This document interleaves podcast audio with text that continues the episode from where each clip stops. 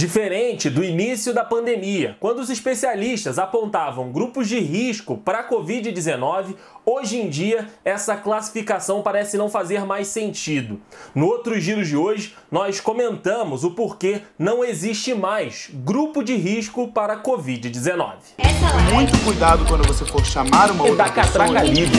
É Claro, notícias que aquecem o nosso coração. Olá pessoal, Andrei Matos aqui com vocês e o nosso vídeo de hoje tem como base uma pesquisa feita pela Associação Médica Intensiva Brasileira, a AMIB. O levantamento mostrou que em março de 2021, pior momento do Brasil durante a pandemia da Covid-19, 52,2% das internações eram de pessoas com menos de 40 anos. E esse fator, a idade das pessoas que têm sido internadas nas UTIs, é a informação que vem mudando como os especialistas vêm acompanhando a evolução da Covid-19. Se na primeira onda os idosos eram considerados grupo de risco para a Covid-19, esse cenário mudou completamente um ano depois da pandemia no Brasil. No atual cenário da pandemia no país, segundo autoridades de saúde, é correto afirmar que não existem mais grupos de risco, mas sim comportamentos de risco. Em termos de adoecimento, não existem mais grupos de risco. O certo é que todos nós estamos em risco se a Covid-19 continuar se mutando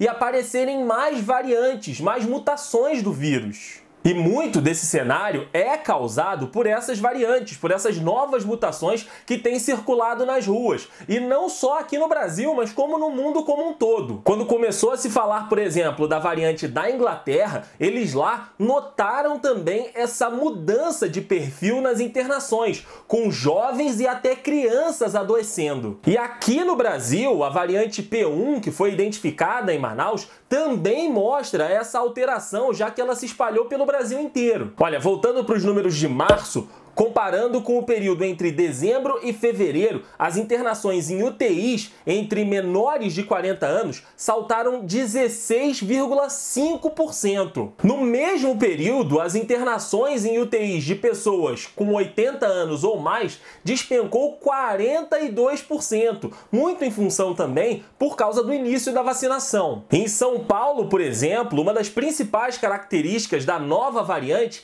é a incidência em pessoas mais jovens. A maioria dos casos registrados em 2021 no estado paulista se concentram em pessoas da idade de 20 e 54 anos. Dados do governo paulista apontam que 60% das vagas de UTI no estado são ocupadas por pessoas de 30 a 50 anos, a maioria sem doença prévia. E eu sei que muitos de vocês que estão me assistindo, assim como eu, estão nessa faixa etária, têm que se arriscar e se expor para ir trabalhar no transporte público, no metrô, enfim, etc etc. Eu sei, é uma situação complicada que a gente não deveria estar passando se a gente tivesse um governo sério, mas que muitas pessoas estão tendo que se expor, então a gente tem que sempre reforçar os nossos conselhos e aqueles recados dos protocolos de saúde que foram os únicos que se mostraram eficientes para que a gente evite a disseminação desse vírus. Vale sempre reforçar passar.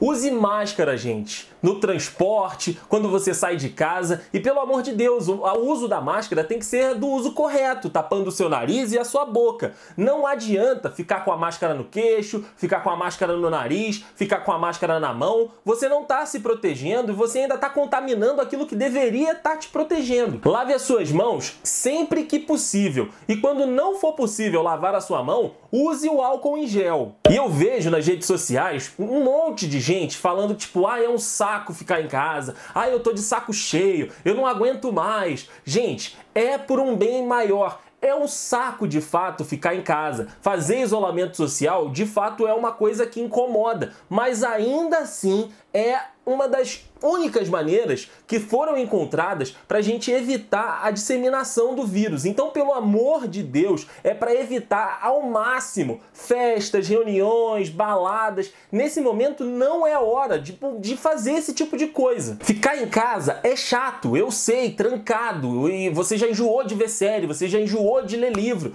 mas é necessário. fique em casa. Caso você possa, trabalhe de casa. Caso você possa, fique em casa de qualquer jeito. O jovem geralmente tem aquele pensamento de que, ai, não vai acontecer comigo, é, eu, eu consigo evitar, eu consigo fazer isso, eu consigo fazer aquilo. E a gente viu hoje, passando esses dados desses estudos e mostrando aí esse novo perfil das pessoas que estão sendo entubadas nas UTIs, de que não é bem assim a possibilidade de acontecer com você que está indo numa festinha, de você que está indo numa balada, é muito alta. A vacinação ainda não chegou pra gente. Vai demorar, porque a gente não tem um governo competente para comprar as vacinas e dar para toda a população, mas ela vai chegar. Pode demorar, mas ela vai chegar. Mas enquanto ela não chega, a gente tem que fazer a nossa parte também, se preservando e preservando, claro, as pessoas que a gente ama.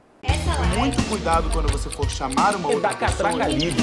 é mostrar pra Claro, vocês. aquelas notícias que aquecem o nosso coração.